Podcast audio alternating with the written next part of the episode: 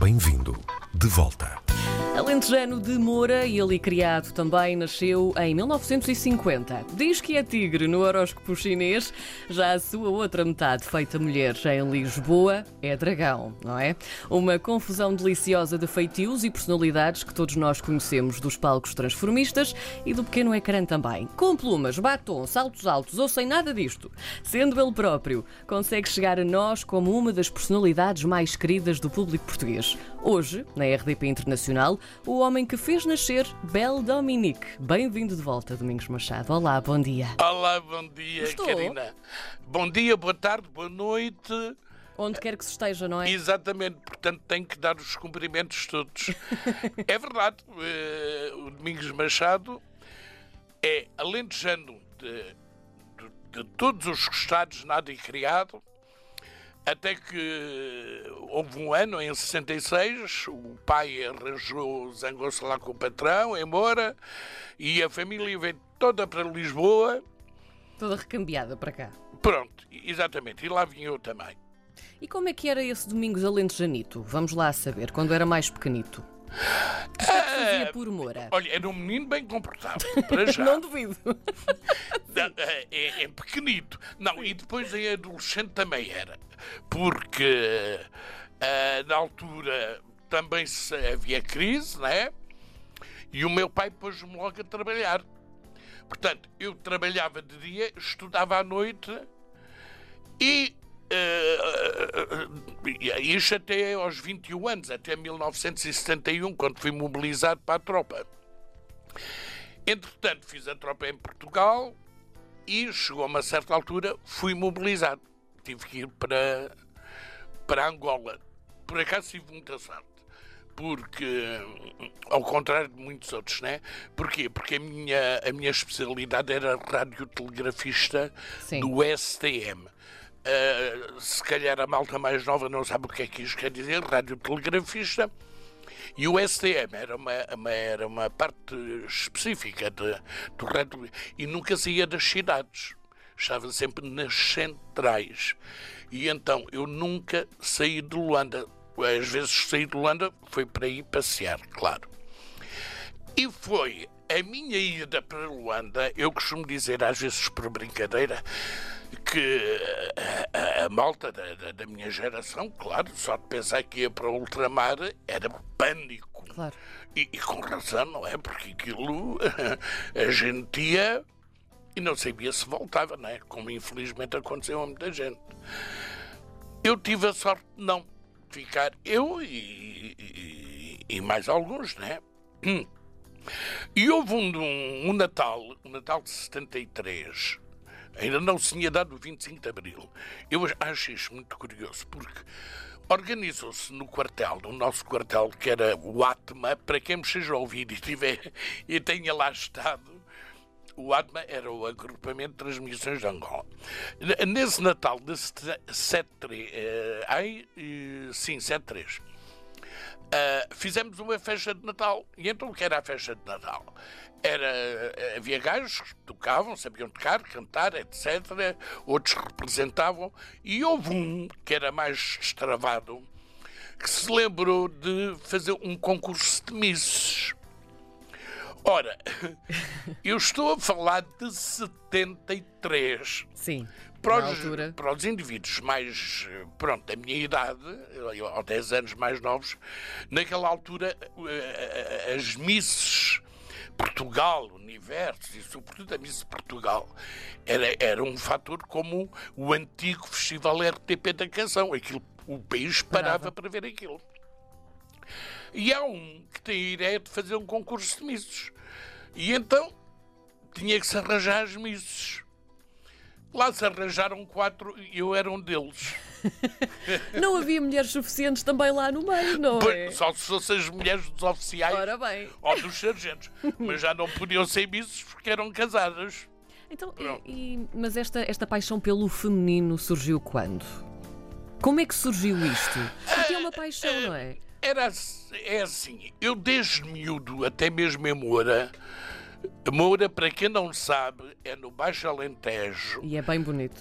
é muito linda, Sim. distrito de Beja, perto da fronteira espanhola, com o Rosal de la Frontera, perto de Serpa, perto de Beja, é 50 km de Beja, e portanto faço um favor de ir visitar Moura, porque Moura é muito bonito. Confirmo. Sou eu que digo.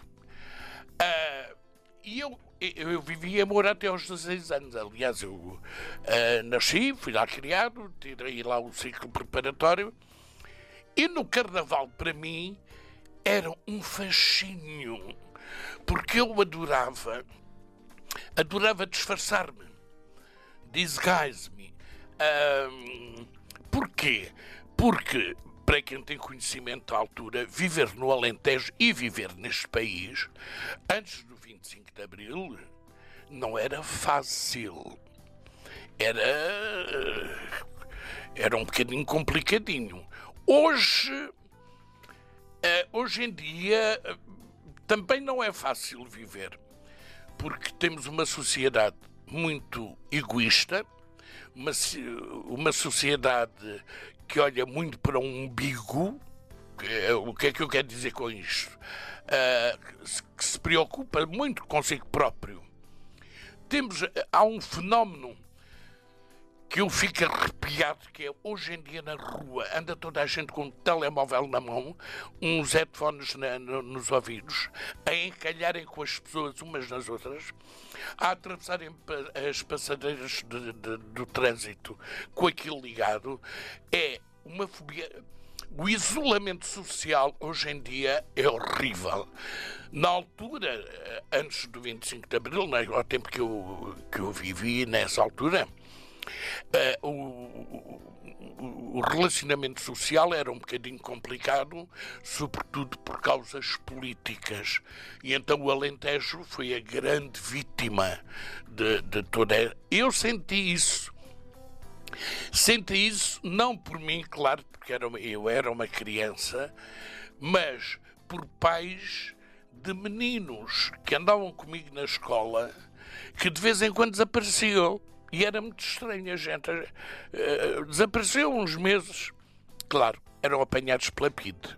Claro. Ah, pronto, aquilo para nós eh, éramos miúdos de 13, 14, queríamos era jogar. Eh, vou falar de coisas que vocês se calhar não conhecem: jogar ao berlinde, ao peão, à malha, ao eixo, eixo de baldeixo, ah, aquelas brincadeiras saudáveis dos miúdos. E a gente, claro, estava mais eh, preocupado com essas coisas do que propriamente com a política, não é? Porque eh, não percebia nada de política. Mas eu eh, achava estranho, eh, eh, eh, é a noção que eu tenho. Ah, o padre de, de lá era uma coisa tenebrosa. Ele metia medo. Eh, aliás, foi uma das pessoas que na em Moura me meteu sempre eh, medo. Eh, olha, comparo muito com o Cavaco Silva, de tão sinistro. Eh, Aliás, eu con- considero os dois muito sinistros. Foi, eh, Lembrei-me agora assim de repente. Pronto, depois entretanto vim para Lisboa, tive uma adolescência eh, normal, não, muito responsável, porque eu fui ganhar, na altura, eu quando vim, também tive muita sorte. O emprego que eu arranjei foi como paquete. O que é um paquete? Naquela altura, paquete era um moço de recados. Na altura aquilo chamava-se paquete. E eu fui trabalhar para um escritório na Catedral, na cidade universitária de Lisboa, Caixo do Sodré.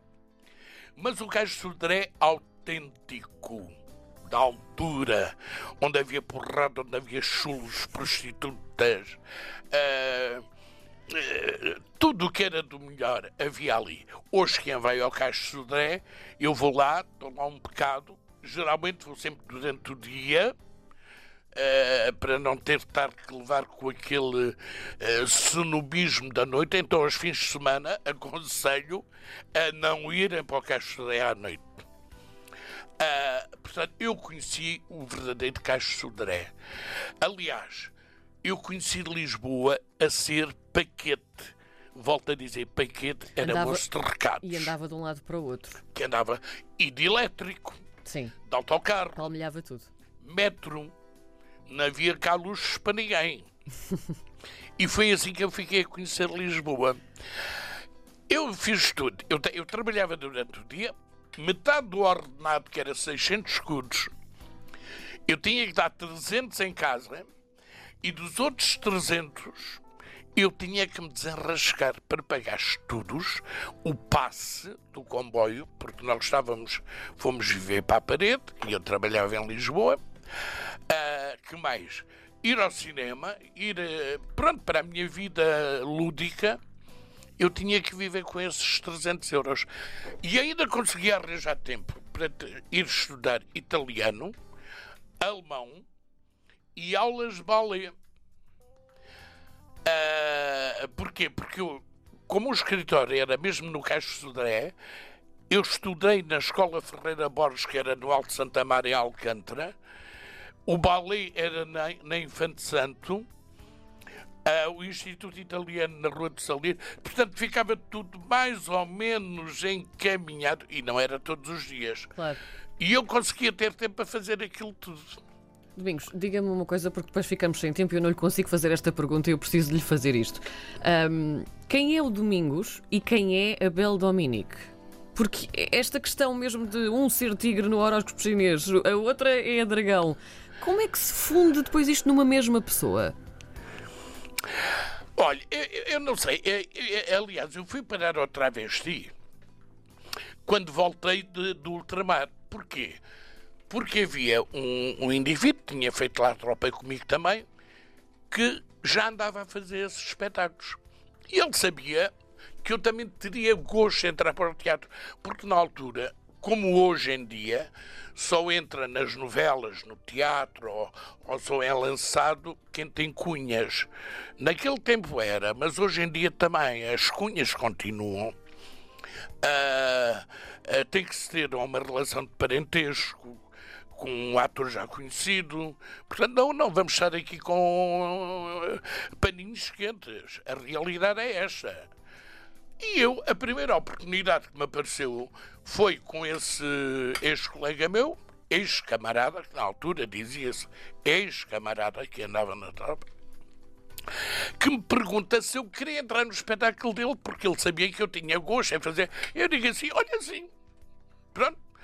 Aquilo era aos domingos, eu os domingos tinha os domingos livres. E então, a primeira vez que fui, fui fazer ah, uma canção do Cabaré, da Liza Minnelli, que eu adoro, que era a canção Mine Hair. Portanto, o meu homem. Sim. Ah, o Mine Hair. Bem, caí, caí no goto. No segundo espetáculo já tive que arranjar mais um playback. E eu digo assim, "Ah, não estava à espera disto. Eu ia dizer porra, é que na, na minha terra usa-se muito porra. Sim. Ah, eu digo assim, epá, isto está a ser engraçado. E comecei a ter uma certa aceitação no público. Porque mesmo nessa altura, o espetáculo de travesti ah, era, era uma novidade. Ah, nunca se tinha feito travesti em público. Antes do 25 de Abril, ah, ah, em, em casos particulares ou coisa assim, sim senhor, faziam-se umas brincadeiras. Ah, mas em público, com palco, espetáculo, música, não sei o quê. Bem, eu se fosse explicar tudo desde o início. Perdão, desde o início até a este momento, levávamos aqui até para a semana que vem. E não pode ser O às que, eu gostaria, o que eu gostaria de ter esse tempo. Agora, o, o Domingos Machado. Sim. ah, não é. Não É tem muito a ver com a Beldomini. É mais tímido, não é? É, é, Sim. é, é. O- o- Eu acho que a Bel Dominique é um bocadinho a terapia Sim. da parte feminina do, do Domingos Machado. Ah, eu sempre achei isso. Porque ah, eu no meu dia a dia não sou nada feminino, não visto-me normalmente, pentei-me normalmente, vou aos locais normais, eu não frequento especificamente uh, ambientes e espaços gay. Não, eu vou onde calha. Claro. Uma coisa não invalida a outra, nem tem nada a ver. Aliás, verdade. eu até sou um bocadinho contra isso. E, e os gays que me estiverem a ouvir, que não levem a mal, porque eu acho que frequentar especificamente meios gays, eu acho que é uh, uh, quase que como criar um gueto. Portanto, eu não gosto de guetos. Uh, a pessoa é livre de andar e por onde quiser e frequentar o que quiser.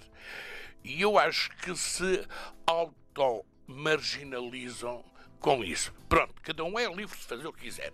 Assim como eu também sou livre de fazer aquilo que eu quiser. Né?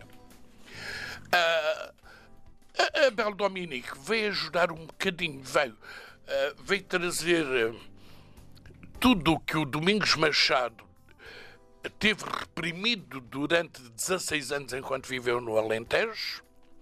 Depois, os outros anos, enquanto veio para Lisboa, antes de ter ido para o ultramar, porque a vida em Lisboa e no país todo não era fácil, era era muita repressão, muito, um ambiente muito pesado.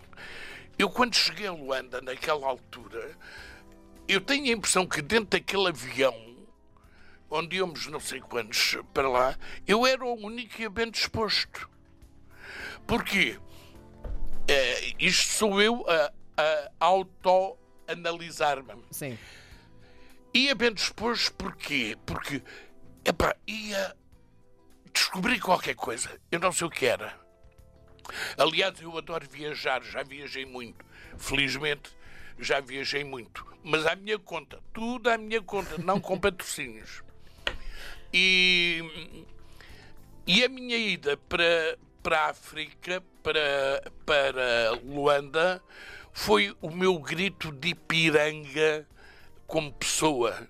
O grito Ipiranga, para quem não saiba, foi aquele grito junto ao rio Ipiranga, no Brasil, onde foi declarada a independência do Brasil de Portugal.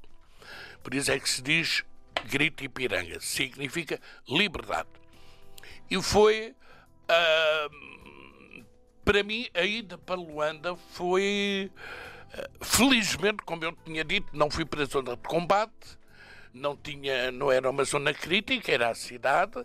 Claro, tinha cumprido os meus turnos no quartel, tudo isso. Uh, ainda trabalhei lá na vida civil e se não se tem dado o descalabro que foi o 25 de Abril em relação a, a, às ex-colónias, eu tinha ficado lá. Eu ficava lá, eu não voltava. Vinha só a Lisboa tratar, uh, remodelar as coisas, assentar as coisas, e ia voltar porque até já lá tinha emprego para ficar. Domingos, eu tenho tanta pena de nós não podermos continuar a conversar. Eu sinto que a nossa conversa daria para mais do que uma hora ou duas ah, um, vontade. de sumo. Um, mas prometemos, eh, se calhar, voltar a repetir uma entrevista destas para poder contar muito mais sobre a sua vida. Mas eu, eu aceito com uma condição. Diga-me. Com os aperitivos. e uma bebida a acompanhar. E um gin tonic é a minha bebida de eleição. Fica combinado, Domingos. Muito obrigada por ter estado. Um grande beijinho para vocês. Muito obrigada. Para a Andreia também. E, olha, muito êxito como se diz, é, em tudo o que é trabalho artístico, isto não é má criação, é muita merda. que sejam muito felizes e bom trabalho. Obrigada, Domingos. Obrigada.